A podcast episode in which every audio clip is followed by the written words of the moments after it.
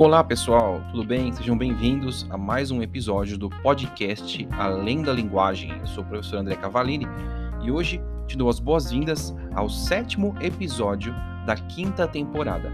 Este episódio é o último a ser lançado em 2021. Em 2022 temos muito mais aí, temos gravações já feitas, em processo de edição, mais convidados e convidadas vindo. Então prepare-se que 2022 a gente tem bastante conteúdo aí para ser produzido, para ajudar, né?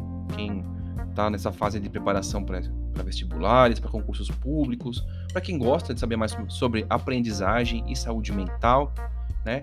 E esse episódio de hoje é, foi muito legal de fazer, não que os outros não tenham sido, né? Todos os episódios têm a sua a sua aventura, né? A sua parte divertida, tal. E esse episódio foi uma live que eu gravei com a Lívia, que é também terapeuta, né? E ela trabalha com meditação, ela tem um curso dela é, que tem a ver com autotransformação, autoconhecimento tal.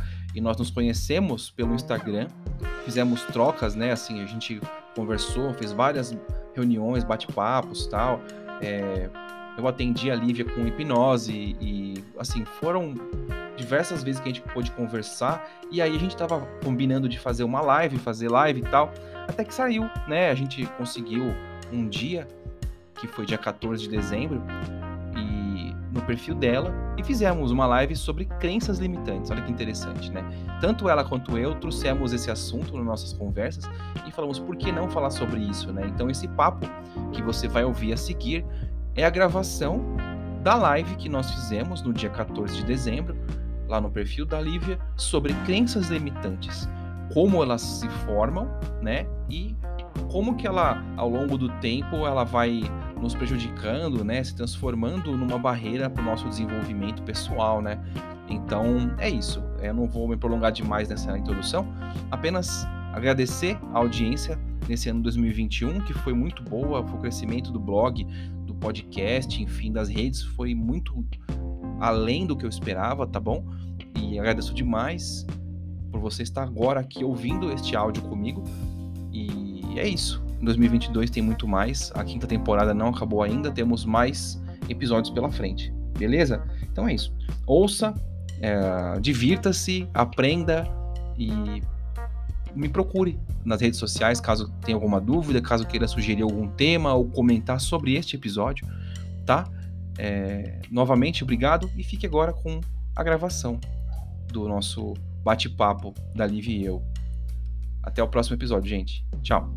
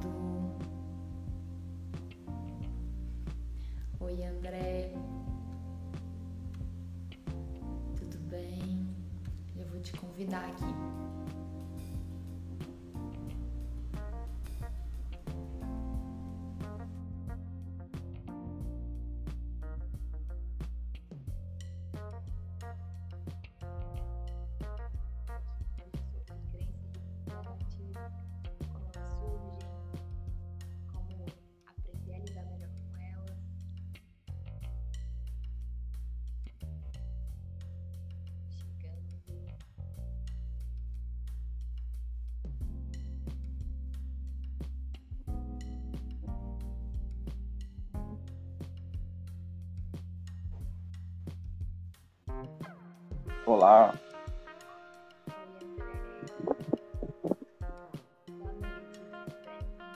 Tudo com você.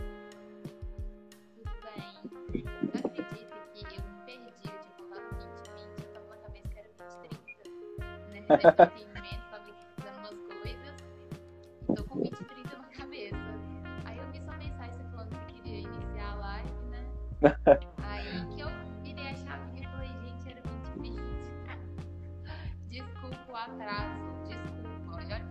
imagina.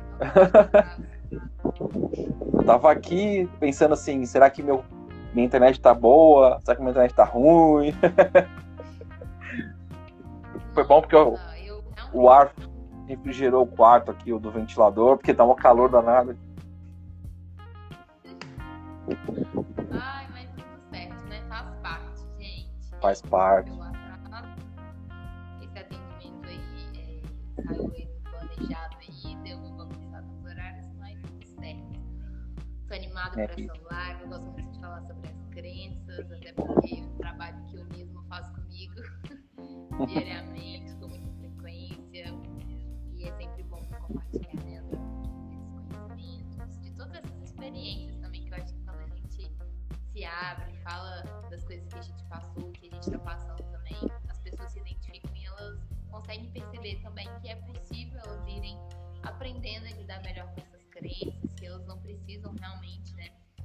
Um determinismo, ah, eu tenho essa crença, então minha vida vai ser desse jeito. Exatamente. Se movimentar, perceber que tem uma luz no fim do túnel. Sempre tem. Nesse final de ano acho que chama muita gente para rever essas nossas crenças, fazer essas reflexões. O que, que a gente quer levar para o ano de 2022. Acho que fica todo mundo bem reflexivo, né, nesse final de ano. Sempre vai começar no dia primeiro um novo, uma nova página, né? Por que não? Porque não, exatamente. E eu sempre gosto de falar que as crenças são como se fossem as nossas lentes, os óculos que a gente está enxergando a nossa realidade. Então, ano 2022 pode ser completamente diferente, as coisas podem melhorar, podem mudar. Mas se a gente continuar com as mesmas crenças, se a gente permanecer com as mesmas lentes, com os mesmos óculos, a gente vai continuar enxergando as coisas da mesma maneira e nada vai mudar. É a gente que precisa ir se trabalhando, a gente e começando a fazer esse trabalho interno para que a gente também consiga acessar toda essa potência desse novo ano e das coisas novas que estão por também. Né? Sim, e a gente tem uma capacidade incrível de se adaptar, de, de mudar as coisas. A gente só não sabe muitas vezes esse potencial, como usar, como libertar ele, né? Como fazer isso funcionar em nosso favor. Acaba ficando amarrado, né? A gente pode, é, a gente tem uma corda a gente pode usar ela como a gente quiser. a gente prefere se amarrar com ela às vezes, né? Em vez de usar ela para subir um andar a mais, né? Algo a mais na frente. Sim. Começamos as metáforas. Isso. Então conta pra gente, André, que, que né, eu falei aqui da minha analogia do óculos, das lentes. Pra você, o que, que são as crenças, principalmente as crenças limitantes aí? Olha, a crença, em geral, para mim, e como eu abordo isso no meu trabalho, é, tem a ver com o conjunto de regras, né, basicamente, que a gente absorve. E aí isso funciona como, como nós somos seres é, que gostam de histórias, né, nós somos contadores de histórias e nós vivemos tudo de uma forma narrativa, digamos assim. Então, as regras acabam servindo de baliza para a gente. E as, muitas vezes elas são involuntárias. Elas acontecem por causa de modelos que a gente tem na vida. E aí, por modelos, a gente pode entender uma série de coisas, né? Podem ser os exemplos de casa, do trabalho, da vida, dos filmes, das histórias que a gente lê nos livros, sabe? Então a gente vai captando ali um pouquinho de, de uma coisa, um pouquinho de outra e vai construindo isso, né? E fica imerso, a gente nem sempre percebe o que está acontecendo. E as crenças, para mim, são uh, uma forma de ver essa, os sistemas de crenças, né? E são sistemas, né? São, eles é, se anexam ao que a gente tem na nossa vida, né? Se ajustam tal. E podem ser coisas boas ou coisas ruins, ou simplesmente ser coisas, né? Existirem como na superfície ali para delimitar algumas coisas, né? É basicamente isso. E quando elas são negativas demais, elas limitam a gente é, de conseguir conquistar o que a gente busca, na verdade.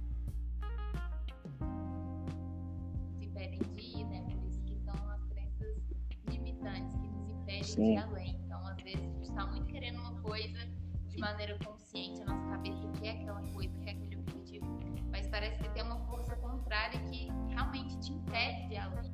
Então, vem as autossabotagens, vem as procrastinações, vem vários outros desafios. Por quê? Por crenças que estão ali naquele nível inconsciente que a gente nem parou para perceber que a gente tem e que vão Exato. contra mesmo né, essa nossa vontade consciente. Elas são realmente muito fortes, né, André? Sim, e é uma coisa de. É, a gente meio que modela as situações, né?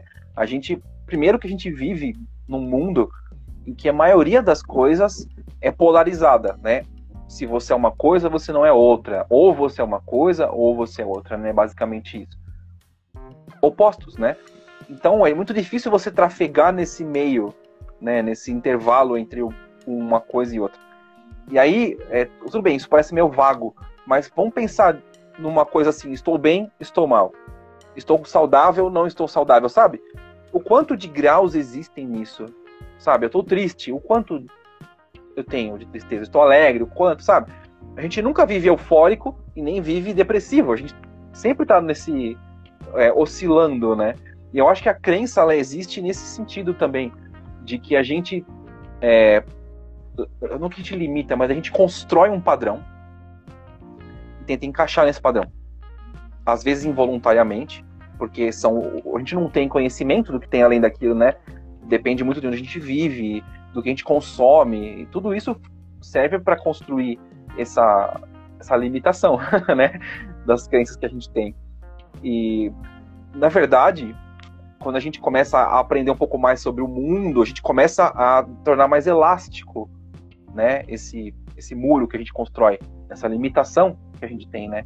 Então, acho que é mais ou menos essa é a forma como eu enxergo, né, uh, o quanto a gente pode estender essa crença, sabe? ser menos polarizado, ser menos uma coisa ou outra. Não sei se ficou muito vaga a minha, minha resposta, Lívia. Por favor. Não. Se alguém ficar com dúvida, pode ir mandando aí nos comentários também. Mas eu acho que, que eu peguei a ideia. Né? A gente e tem toda uma ciência por trás disso, né?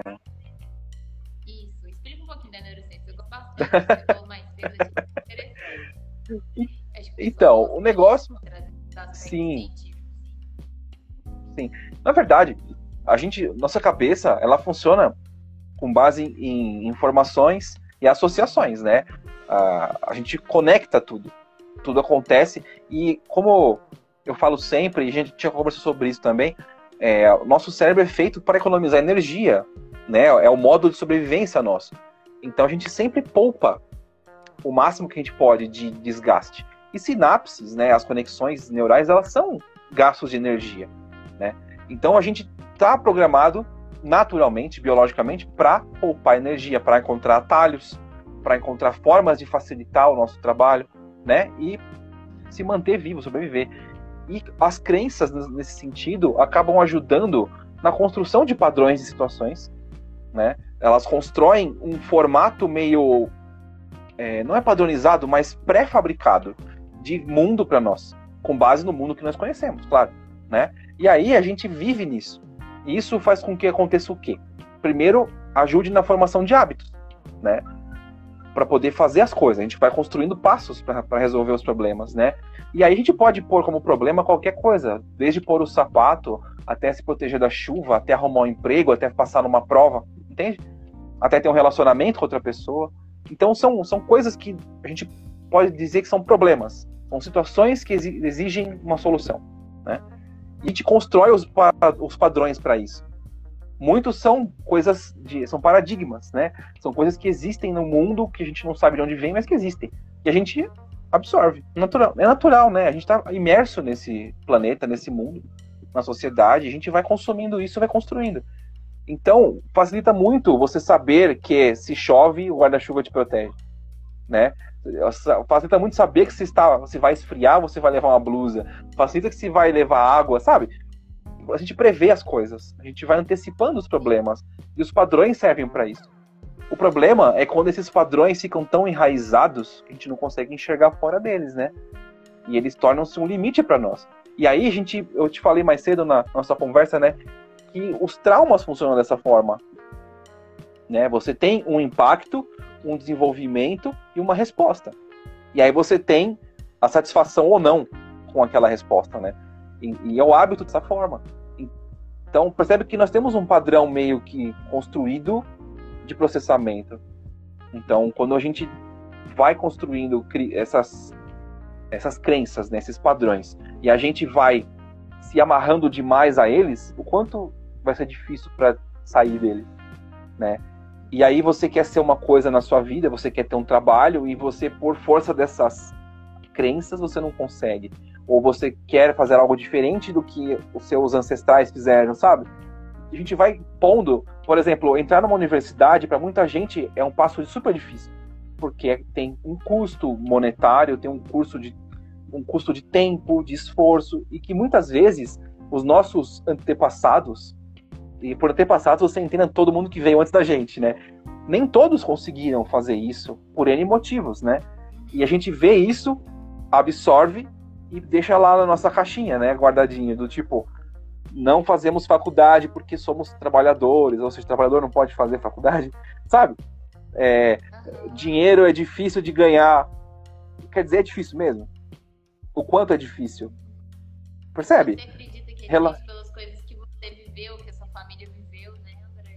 O quanto isso influencia você? Passou, né? Exatamente, Lígia. Exatamente isso que você falou. O que, o que de fato é sua história e o que de fato habita o imaginário da sua situação ali, sabe? Profundo, né? A gente pega muito essa história como. É, a gente pega muito essa questão é, como verdade absoluta. Eu sempre gosto de falar isso, né? Exato. A gente, é, verdade.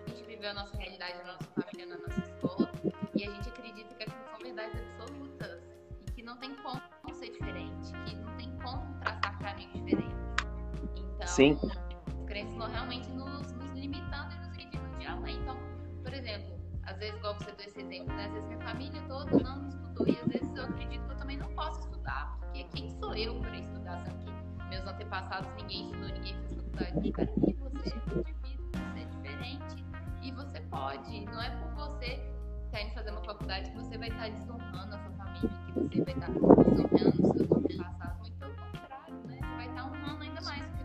honrando a sua vai estar honrando a sua verdade, né? Mas isso é, não é tarefa fácil, né, André? A gente não. se vinculando disso. Até mesmo, às vezes a gente ouviu, né? O exemplo dessa pessoa pode ter ouvido muito, não, isso tudo não é pra você. Você não tem capacidade, você é burro, você tem dificuldade de aprender, não, você não pode estudar, você não pode trabalhar. E aí a pessoa às vezes tem uma super vontade de estudar, tem super vontade, né, de crescer, assim, profissionalmente falando.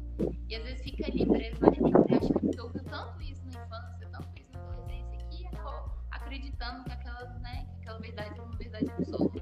E às vezes passa toda uma vida, né, querendo uma coisa e não indo atrás dela. E às vezes lá no final da vida se arrependendo profundamente disso. Sim, e tem, eu tenho uma, uma pergunta aqui que o Matheus colocou. É, se a gente acha, eu não sei se foi você, seria eu ou você, mas nós aqui vamos responder.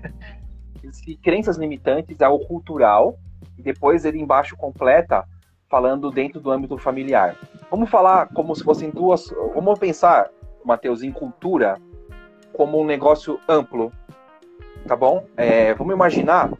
É, já ouviu falar em cultura empresarial, cultura da empresa? Tudo que é cultura é um conjunto de regras que é mantido, preservado naquele sistema. E aí você pode pôr sistema como trabalho, como escola, como família. Então ali você tem uma série de, de regras nem sempre estão expressas, né? Estão lá escritas pra gente ver. Mas do tipo, toda vez que os seus primos entram, eles vão beijam a mão do seu avô e beijam a mão da sua avó e pedem a bênção. Tá? Isso é um sistema. Se for pensar, uma cultura da sua família. No trabalho, você não come na sua mesa. Ou você não pode baixar seu e-mail particular lá, né? Ou na escola você não pode é, mascar chiclete, boné, coisas desse tipo.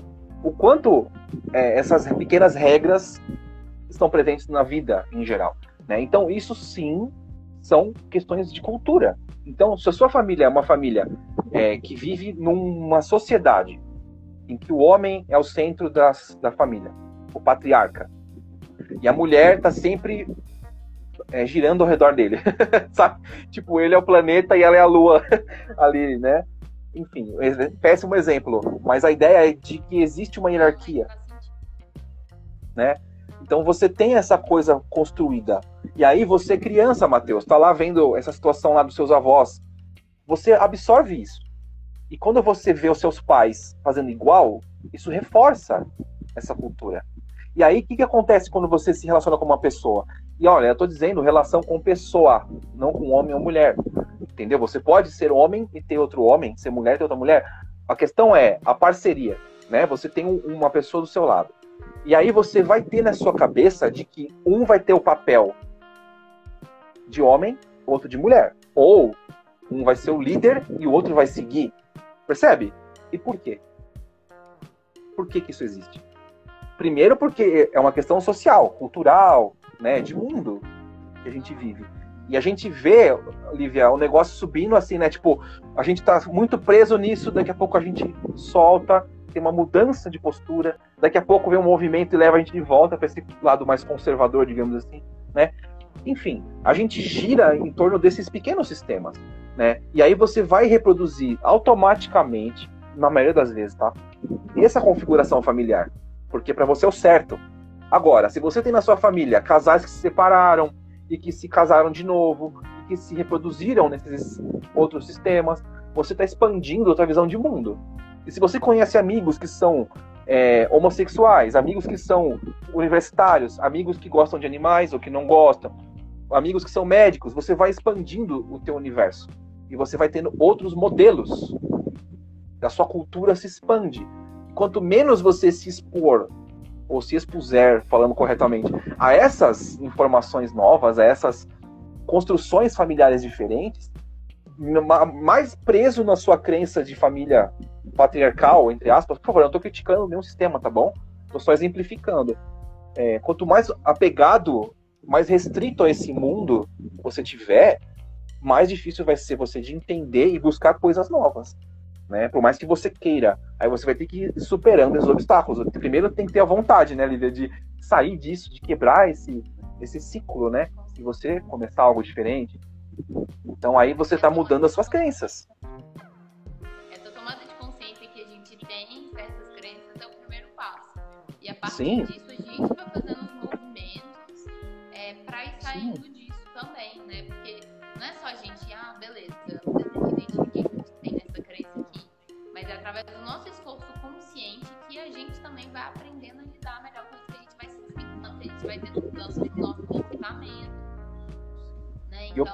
primeiro passo é esse, né, Lívia?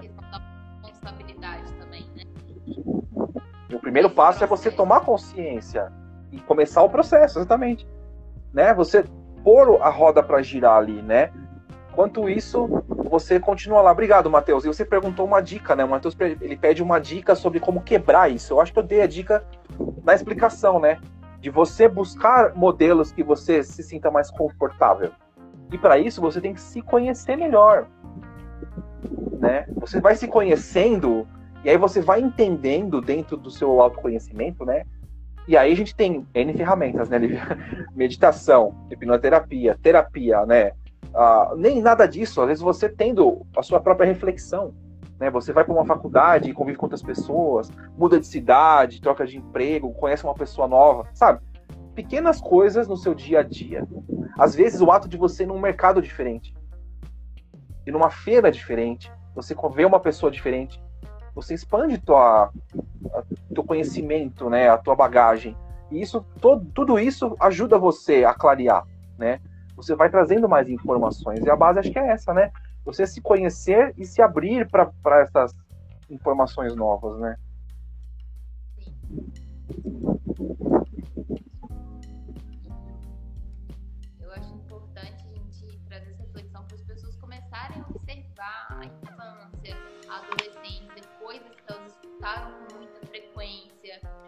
padrões que elas enxergam dentro da família delas, principalmente o pessoal aí que também, né, que tá aqui mora em interior, cidade pequena, tem muita crença limitante, tem muitas questões aí que são reproduzidas de vó para mãe, para pai, e que vai para pra refletir, a gente vai só nesse piloto automático, a gente vai só seguindo o fluxo, e muitas vezes um fluxo tóxico, um fluxo que nos faz mal.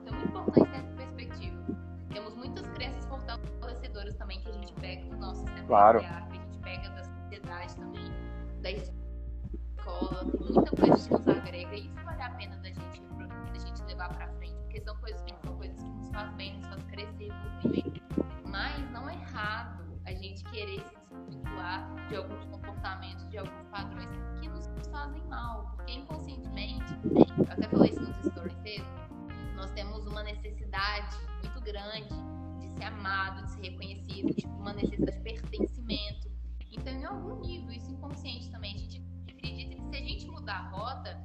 mudar o padrão, que a gente não vai mais parte, que a gente não vai ser amado, que a gente não vai ser querido, não vai ser reconhecido. Mas a gente vai sim. É muito importante o que a gente construir o nosso próprio caminho. É assim que a gente vai honrar ainda mais a nossa vida, a vida que os nossos pais nos deram, a nossa família. A gente sendo feliz com as nossas escolhas, a gente seguindo por um caminho que faça sentido. Eu acho muito bonito, André, porque é uma coisa que eu estudo que eu vejo muito. Quando uma pessoa da família, às vezes, consegue se libertando dessas crenças, desses padrões, ela abre como se fosse um portal também para todas as gerações novas que estão vindo não reproduzir isso, não reverberar. Né? Então é como se você realmente cortasse aquele fiozinho e todo mundo que deixa chance de quê? De não ter, talvez, tantas, tantas, tantas crenças limitantes nesse meio e tudo mais. Então olha como é a gente ser a transformação que a gente quer ver, como que tudo começa na gente, né, André? Eu acho isso muito bonito, amo. Sim, e além de ser bonito, é, é uma herança que você deixa, né? É um negócio que você tá. Você. A gente tem a falsa ideia de que tudo é um ciclo. Sabe? E não falo literalmente. Eu falo metaforicamente mesmo. Do, tipo, é, nós não somos continuação dos nossos pais, que não são continuações dos nossos avós. Isso é uma crença que foi instalada socialmente. Aí lá vou eu dissertar sobre essa questão, né, polêmica. Por favor, sem julgamentos. Mas o negócio é que a gente tá, tá exposto a isso. De que é como se fosse uma sina, né? Nós temos que seguir os passos. Então, isso é uma coisa antiga, de linhagem, de família, de clã, sabe? E a gente já tá um pouco além disso. Não que. É, e se nota que essa ideia de clã ela é muito doida, porque você tem todo o lance do pertencimento. Né? Ou seja, se você não for igual aos outros, você Aí vem a, a coisa óbvia, né? Você é diferente. então você não se encaixa. Você automaticamente está excluído. E aí tem o medo da exclusão. Porque antigamente, se você vivesse fora do seu clã, do seu bando, você morria. Você não tinha comida, você não tinha proteção. Então, olha como isso é um ranço que vem. É isso. É sobrevivência. E aí você tá fora do seu bando, você tá fadado ao, ao isolamento, você tá exilado, né? E aí você percebe que isso é perpetuado indiretamente na, na cultura da gente, sabe?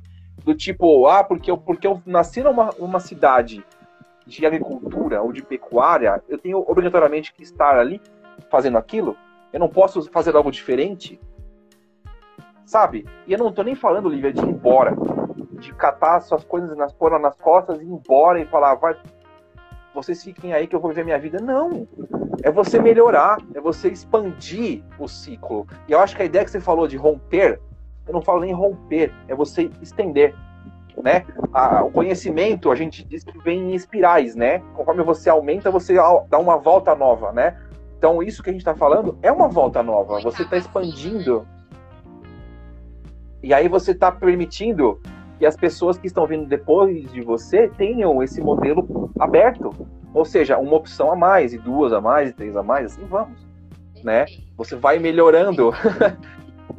né? Eu acho que esse é o lance. E tem uma metáfora que eu, eu falei com você né, outro, em outra ocasião, que é da gente se limitar, da gente. É, quando eu vou falar a história do elefante, né, do Dumbo, que a, quando ele era pequeno, ou amarraram um elefante para ele não fugir num toco. Ele tentou fugir, não conseguiu, ficou lá amarrado.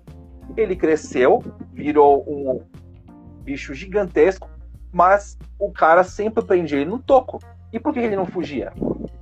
Porque a, o modelo que ele tem do toco é que o toco é mais forte que ele. Ou seja, na cabeça dele, ele não sabe a energia, a força que ele tem. Se ele quisesse, ele derrubaria um prédio, uma casa, né? O circo inteiro, ele tá preso naquela crença de que o toco segura ele pela perna. Então toda vez que ele vê um toco e a perna amarrada, ele tá preso. Então eu acho que a gente vive nisso muitas vezes, de você não ter dimensão um do que te segura e dois do que você pode fazer, né? Do que você pode alcançar. Qual que é a sua capacidade? E a gente não testa, né? É igual quando eu falo de planejamento. Perdão? Também, eu acho que só acrescentando, às vezes de crenças também que enquanto passado na gente desde cedo, às vezes, na Sim. escola, de que a gente não é capaz, de que a gente não pode. Exatamente, de Então, que a você é burro. assim Exatamente. vida, né? Exatamente isso. Então, E vamos pensar em coisas simples. Tá é Uma, uma vez que você erra uma tabuada, por exemplo, você toma uma bronca, ou, ou uma vez que você deixou al- alguma coisa fora do lugar, você tomou uma bronca. E aí, claro, cada pessoa tem um grau de receptividade disso, né? Mas, em geral, toda vez que você toma uma bronca, o medo de você tomar outra é muito grande, né? Porque gera um, um microtrauma ali, certo? E aí você não quer repetir aquilo. E aí aquela coisa do erro e o acerto, né? E você não quer errar de novo, então você vai mantendo. E aí você vai sendo guiado no meio que um padrão, sabe? Um caminho ali de conduta. E tem tudo a ver com isso, né? Com certeza. Com certeza. Porque olha que interessante. Exato, é um fracasso. É um fracasso. É um é. E a maioria das experiências que a gente tem de vida são negativas. Eu não tô querendo ser pessimista, né? Mas a gente tá cercado de nãos, né? E aí a busca é sempre pelo por reverter isso, né? De você, por exemplo, você nasce na faculdade? Não. Você tem que conseguir entrar na faculdade. Você nasce com dinheiro no, no banco? Não. Você tem que ter uma ação que vai gerar dinheiro no banco. Entendeu? Eu, eu- sei que até eu tô com vontade de rir do exemplo que eu tô dando. Porque é muito tosco, é muito simples. Mas pensa nisso, sabe? A porta tá fechada. Como que você vai sair? Já tem um não ali, você não vai passar, você tem que abrir a porta. Entende? Faz sentido. Né? E quando você começa a se conhecer melhor e a perceber o que você quer da sua vida de verdade, o que, que o quanto da sua vida você quer é seu e o quanto é dos outros, né? Porque a gente ganha muita responsabilidade, Lívia. A gente recebe essa, essa carga, né? Filho mais velho, homem, mulher, é, dona de casa, é, o pastoreio, a religião, a escolaridade, são responsabilidades que a gente vai recebendo. E nem todo mundo tá pronto, porque ninguém ensina a gente isso, para receber isso e administrar, né? Porque se você for pensar bem, o nosso cérebro ele, ele evoluiu para solucionar problemas e sobreviver, né? Manter a nossa vida ali, nosso, manter a nossa, nossa existência, né? Tanto como espécie como como indivíduo. Então a gente não, não tem muitas vezes a tranquilidade para olhar a situação e entender. Claro que muitas vezes falta conhecimento também. A gente não tem acesso amplo a tudo isso, né? Tudo depende do meio que nós vivemos, né? Claro, cada situação é uma coisa peculiar, mas a gente tem que dar um passo adiante, né? Se conhecer melhor primeiro e depois entender aonde eu quero chegar, como eu vou chegar lá, buscar informações, né? E é um passo difícil de dar. Porque muitas vezes você vai romper o ciclo, né? Você vai sair do, do lugar comum, do, da zona de conforto, né? É importante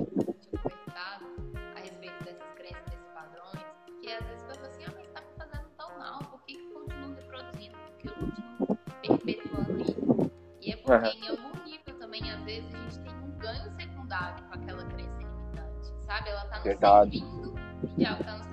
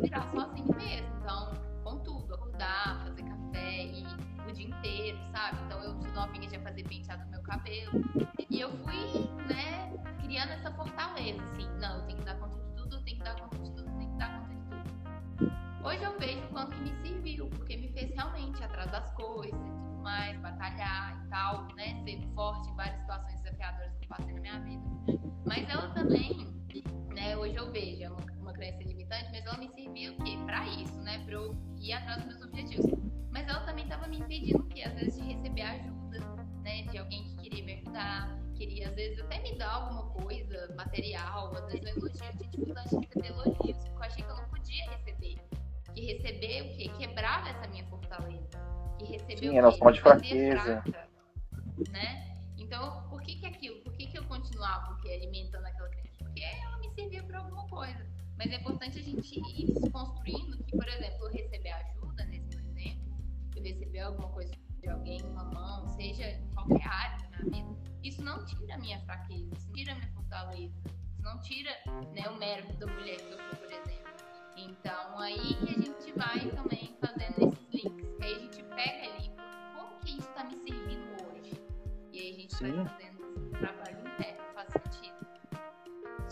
Total. E tem um- uma coisa que muitas vezes esses pensamentos eles passam abaixo da superfície, né, da nossa atenção. Eles acontecem como se fosse um, um mecanismo de defesa mesmo. São- O que eu estava falando para você outra vez era são os anticorpos, né, que a gente tem. A gente cria isso mesmo, do tipo é, é aquela ansiedade que tecnicamente seria positiva. Exato, é uma ansiedade que, te, que serve de alerta para um perigo no futuro, que é o no- o normal. Não te dá um transtorno, você não fica nervoso, passa mal, mas ele acende uma luzinha ali, né? Ele é como se ele tivesse uma marcação ali, ó, tipo um xizinho ali, ó. Evite, sabe?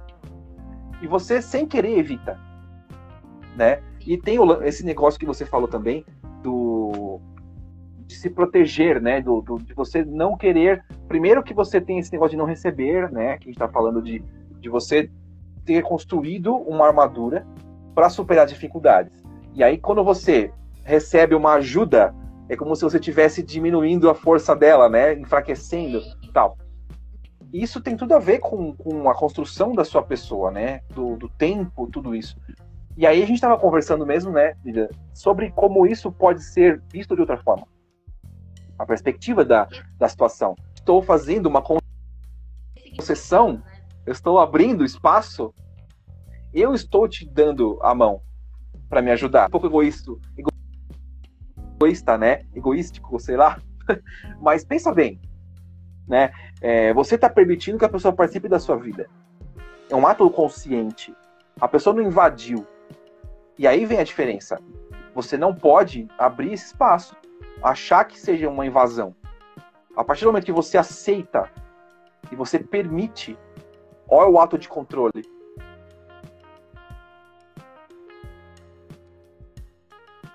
Eu não, tô te ouvindo. Vezes não é? Eu que, vou inter... eu que interpreto dessa maneira, mas não é um fato. Agora eu tô, tava com um delayzinho. Não, mas pode falar. Não? Exatamente. E agora? Dessa maneira por causa da minha crença limitante. Sim. E nem, e nem, toda, nem todo limite é ruim. Entende? A gente, não, a gente tem que parar para pensar um pouquinho. É, por exemplo, a gente tem o, o hábito de levar a- o, o trauma para o medo, para a fobia, para o negativo. Né? Eu vou explicar. Tudo isso é ruim, claro que é ruim. Mas a essência do medo é tão boa quanto a essência da ansiedade. Né? São programações naturais nossas que servem para nos conduzir para a sobrevivência. Então a, ansiedade antecipa o perigo, o medo antecipa o perigo. Eles andam juntos, entende? Só que o, medo em excesso provoca reações de ansiedade e outras coisas, né? E aí quando você tem medos que não são concretos, você vai construindo na sua estrutura, né, no, sua, no seu sistema de crenças, situações que podem não existir de verdade, mas você vai começando a levantar suspeitas de que podem acontecer situações ruins com você, medos se refletem, né, você projeta os medos nas situações, e aí você já automaticamente limita o seu potencial ali, né? E aí você, é, o medo do fracasso, principalmente, é um desses, né, limitantes, são medos que nós temos de alguma coisa que nós não sabemos o que é. É, o Matheus falou, depende como lida com os medos. É exatamente isso. Ter medo não é um problema. Por exemplo, se você for. Eu moro no quarto andar. Se eu puser a cara na janela, eu vou olhar e vou ver o chão lá embaixo. Óbvio que eu vou ficar com medo de cair. É um medo real, porque se eu perder o equilíbrio e cair, acabou. né? Aí depende do como você acredita que vai ser. Se você vai pro tocar harpa, ou se você vai pro caldeirão, ou se você vai para um plano espiritual, enfim. Aí vai das, das suas crenças, né? Mas o, o interessante é você entender que a janela existe, a altura existe e a morte existe. Eu posso fazer o que com relação a isso? Não ir na janela. né? Agora, atrás da janela tem um dragão? Tem um, um, demônio ali fora? Tem um monstro ali fora? Não sei. Entende? O quanto você crê nisso? E aí, o quanto você acreditar nisso vai transformar isso em real ou não. Pro teu cérebro. E aí vai, vai se tornar o toquinho que vai segurar você sendo um elefantão, entendeu? Autoconhecimento. É os extremos. E eu sempre falo Exatamente. da ansiedade. A gente, nossa, ansiedade, modo cego, ansiedade para coisa. Mas a ansiedade, gente, se ela for bem canalizada, ela pode nos servir muito. Você tem uma apresentação, Sim. você tem um projeto. A ansiedade que faz preparar para, sei lá. Exatamente falar, isso. Tentar, para você desenvolver seu trabalho, ou sua, seu TCC, sua monografia, sua defesa de mestrado, doutorado. É a ansiedade. Exato. Porque você tá antecipando o que pode acontecer. Então você pensa em tudo que às vezes pode ter errado, às vezes você leva é, um carregador extra, enfim, uma extensão. Você antecipa Te o problema. Quê, né? Te faz bem, te faz desenvolver melhor lá na sua determinada, atividade. O problema está extremos, quando a sociedade começa a paralisar, quando a sociedade começa a, quê? Né, a, a ser tóxica pra gente, pro nosso corpo físico, nos deixar doente, impossibilitado. E com medo a mesma coisa, igual algumas pessoas às vezes me perguntam, Lívia, como não ter medo? Gente, não tem como. Nós somos seres humanos, não tem como não ter medo. A gente vai ter, igual você falou. As pessoas me perguntam sempre, Lívia, se tem cura para medo, para ansiedade. Não tem. Exatamente isso. O medo ele é benéfico, igual você fala, é. Mas às vezes a gente Exatamente. tipo, projeta esse medo em algumas situações que realmente não fazem sentido.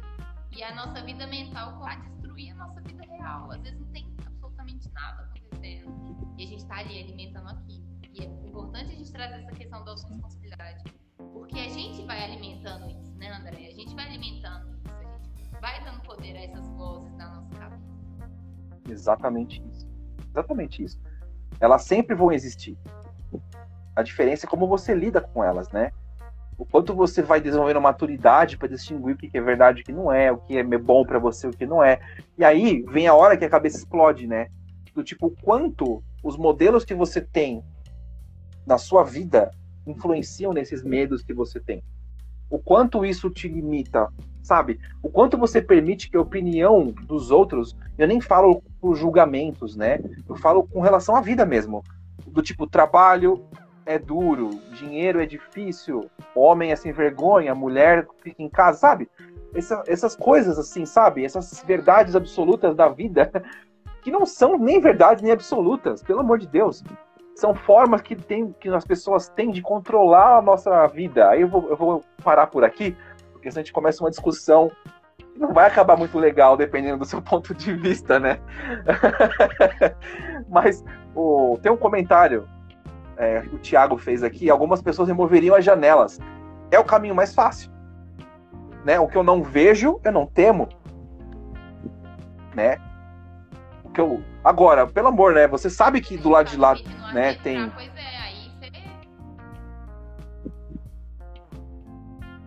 Sabe? Aí você não sabe o que faz. você fecha, você concreta a parede, a porta, e aí você vai viver é, no estado agorof agorafóbico. Né? Você não vai sair de casa, você vai ter medo de sair, botar a cara para fora, né? E é aquela coisa que você falou, né, Lívia? O medo serve para coisas boas também, do tipo, eu vou sair de casa a essa hora. Tem necessidade disso? Perguntas simples que você vai fazendo.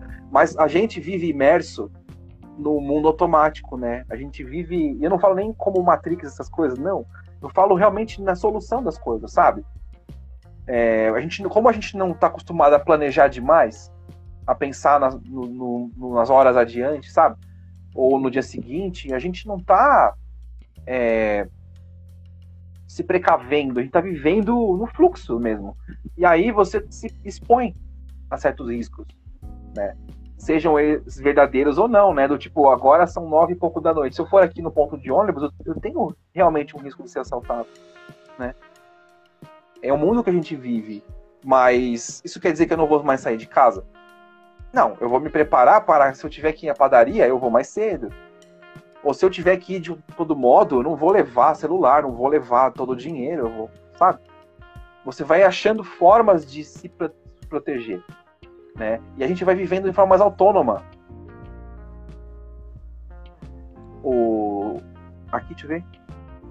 Lei, é, eu não consigo enxergar, tô ficando velho. Leiene. Desculpa, Leiene, eu tô realmente cego. é, sobre os pais sem querer impregnando crenças. Na verdade, as primeiras crenças que a gente recebe são dos pais, né? E aí não falo nem de ser algo que eles já malignamente falam, ah, não quero que a Lívia vá embora da minha casa, então vou pôr uma crença nela. não quero que o André se forme, então vou botar uma crença nele. Não, não é isso. Mas é aquela coisa do, do leite, do colo, do calor, do carinho. Se eu chorar, eu vou receber tal coisa. Isso é uma, é uma questão cognitiva entendeu? É um processo natural do cérebro, uma aprendizagem natural. Do tipo, eu choro baixo, eu ganho colo. Eu choro alto, eu ganho leite. Eu choro muito alto, eu tô com cólica. Entende? A gente vai construindo um canal de comunicação. Isso vira uma crença. Olha que interessante, né? Porque eu creio que se eu gritar, alguém me ajuda. E se eu gritar de um jeito determinado, eu ganho certa coisa. Exatamente isso. É uma forma de manifestação, sabe? Isso é uma crença. E é científico, né? É uma troca. Do tipo, eu estou aqui falando, vocês me entendem. Porque vocês acreditam que o que eu vou falar, primeiro vai ser em português, vocês vão me entender perfeitamente. Segundo, que eu, o que eu vou falar vai fazer sentido. Se eu começar a falar coisas aleatórias, acabou a conversa. Entende? São crenças. Assim, se a gente for ir no mínimo da, da, da crença, é isso. São coisas pequenas. É. Que eu acho interessante falar às vezes duas pessoas passam pelas mesmas situações e desenvolvem crenças diferentes. Então, Exato. vai da maneira que a gente interpretou aquilo. Sim. Então, às vezes, pode ter sido inclusive uma coisa benéfica, né? Mas a gente interpretou aquilo por uma outra perspectiva e acabou desenvolvendo uma crença limitante, né? Então, e a questão emocional. a gente culpar todo mundo, culpar a família, culpar os pais. E, claro, muitas vezes eles estão passando essas crenças, eles nem de forma completamente inconsciente. Na maioria das vezes é para nos proteger também. Às vezes de coisas, de traumas que eles passaram. Então eles não querem que a gente passe pela mesma coisa. Então é por amor mesmo, é por carinho, sem maldade. E, e é uma questão de sobrevivência. Que a gente interpretou, né?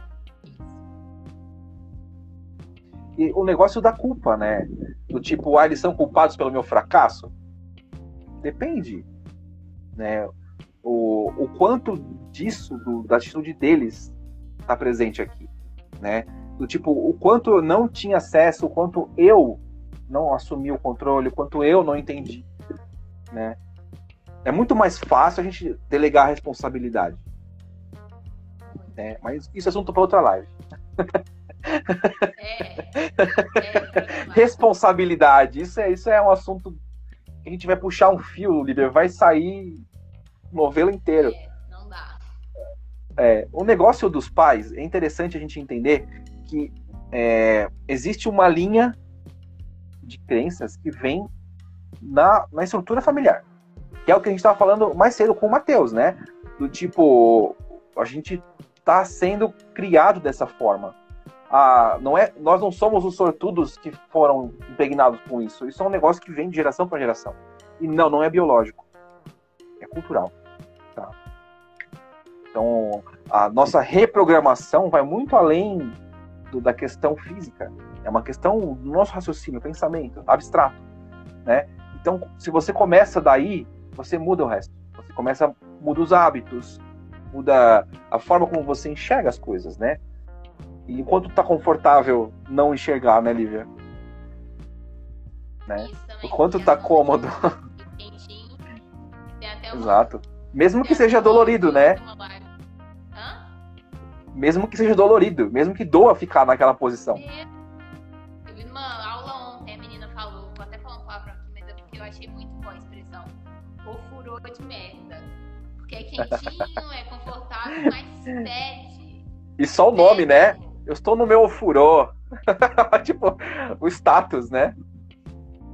Igual você falou, fisiologicamente, biologicamente falando, né? É muito mais fácil a gente ficar reproduzindo esses padrões, né, André? Sim. A gente está economizando energia também. Então, olha o quanto que a gente precisa realmente desse empenho, desse esforço, né? Sim. Desse processo de se conhecer, de fazer todo esse movimento, gente. Não é de um dia para o outro, não é de um passo de mágicas. Igual comecei a atender uma pessoa já tem alguns meses.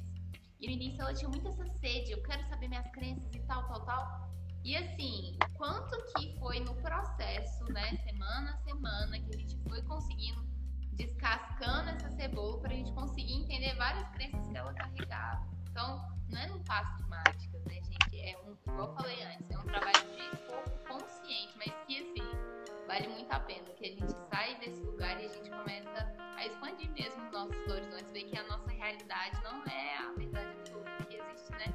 Coisas muito diferentes, às vezes até né, melhores aí pra gente, do outro Sim. lado. E a gente está tão acostumado a olhar a superfície, né?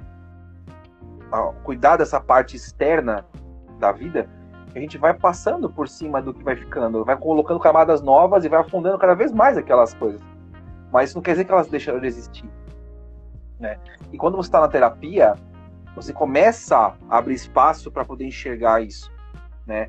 Teve uma vez que eu atendi uma pessoa que ela falou para mim assim: "Ah, a gente vai fazer regressão?" Eu falei: "Não sei."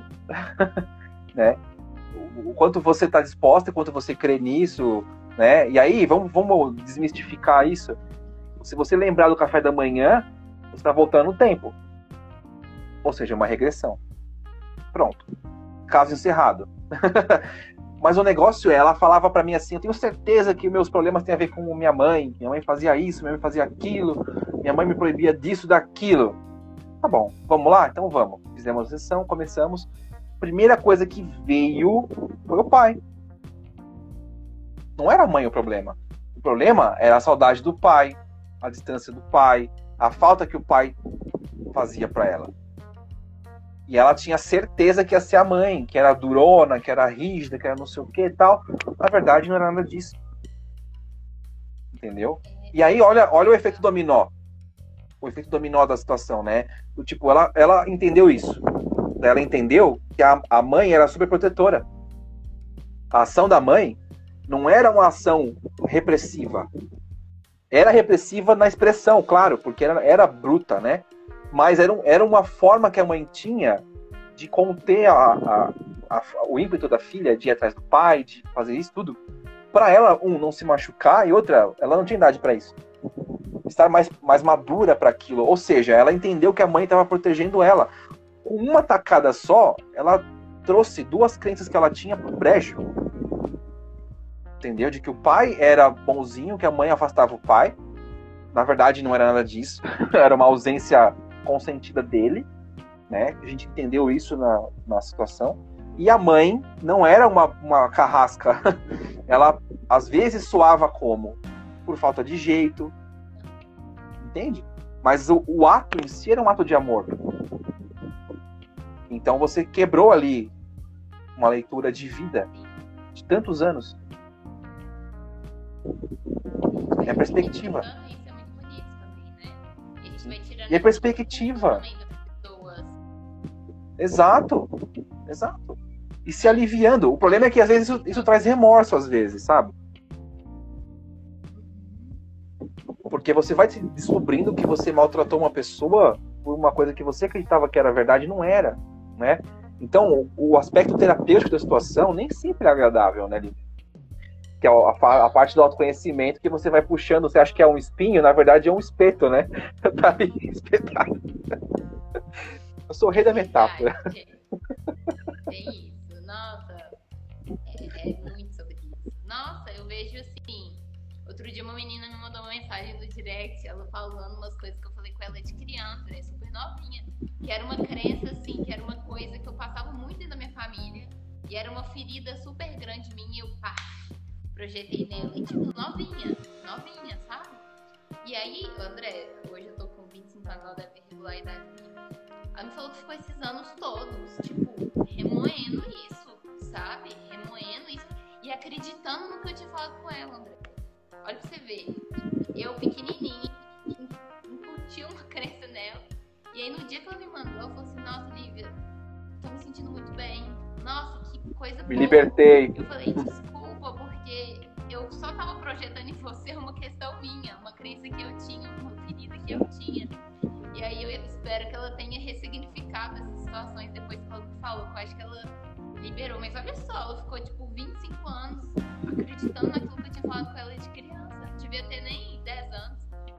Pois é. É é. Isso para você entender como as coisas funcionam. A linguagem, a postura, a linguagem não verbal. Isso influencia demais. Às vezes, um, um olhar que você dá quando você fala uma coisa muda tudo.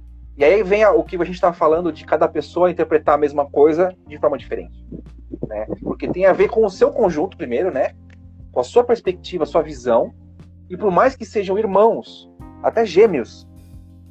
Você tem uma visão diferente de coisas, né? Primeiro que você já está mais para direita, eu estou mais para esquerda, então o ângulo já é diferente, mas, né? Mas você tá vendo as coisas diferentes, entendeu? Então do tipo, eu vejo o meu irmão tomar uma bronca e eu absorvo a bronca também.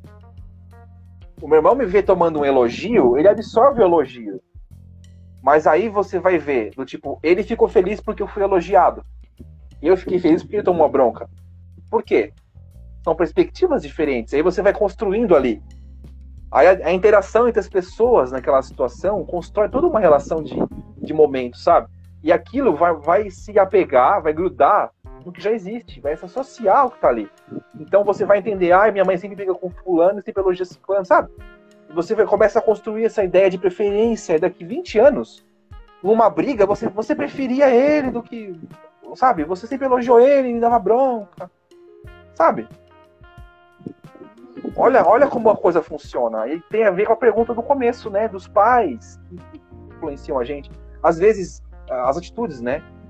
E eu peco, às vezes, nisso como pai, porque eu, eu vejo, às vezes, que eu me exalto por outras coisas e eu falo né, com essa, esse tom elevado, às vezes, com a minha filha. E depois eu percebo que eu tenho que me arrepender. E eu converso com ela, falo, "Olha, desculpa, o papai exagerou, não era para papai estar bravo com outra coisa, tem a ver com você. Então, a gente vai se tornando, se tornando pessoas melhores. Né? E esse negócio, o, o Tiago aqui depois ele falou sobre a, a, uma frase que a gente falou, que, que a sua visão não é a sua realidade, necessariamente, né?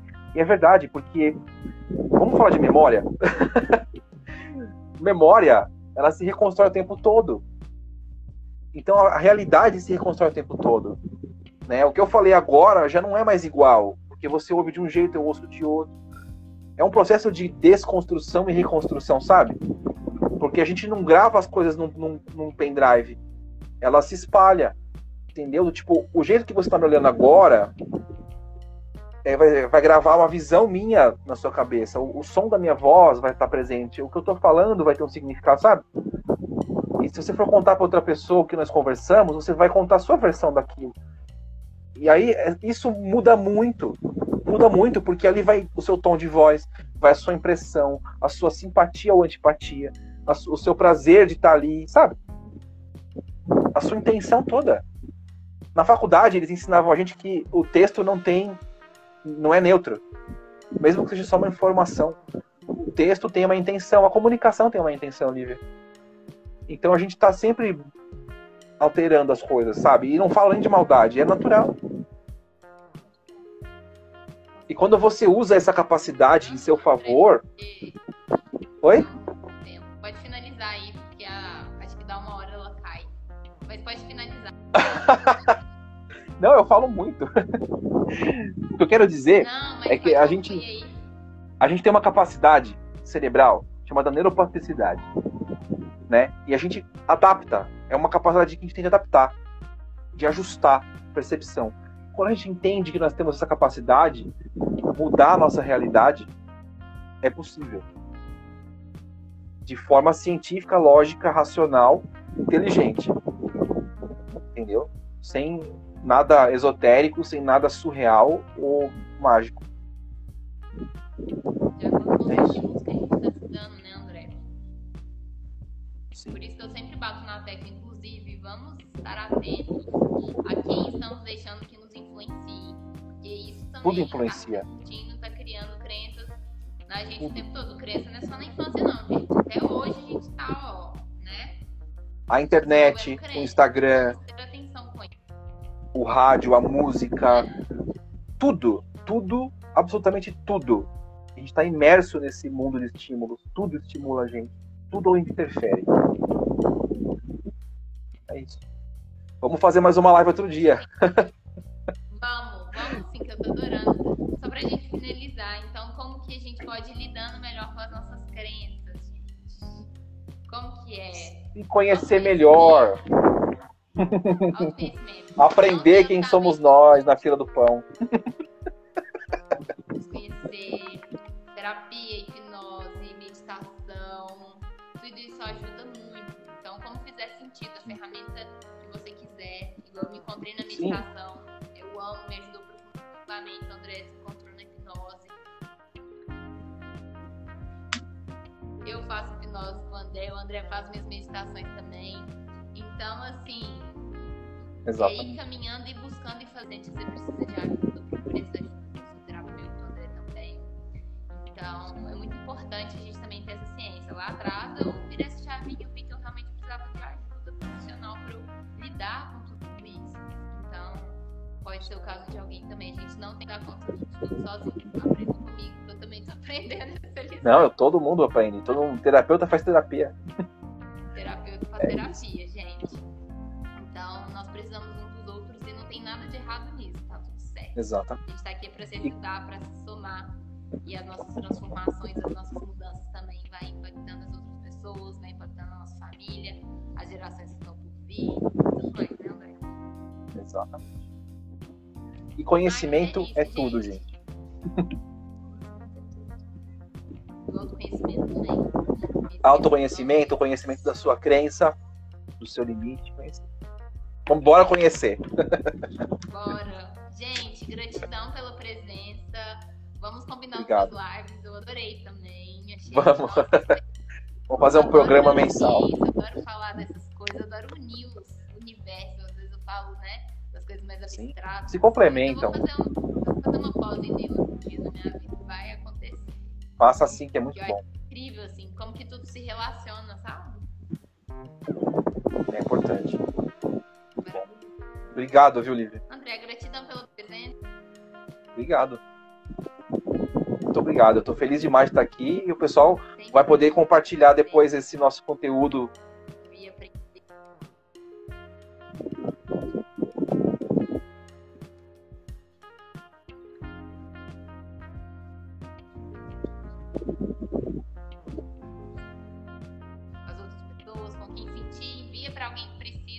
Gratidão, É isso aí. gente.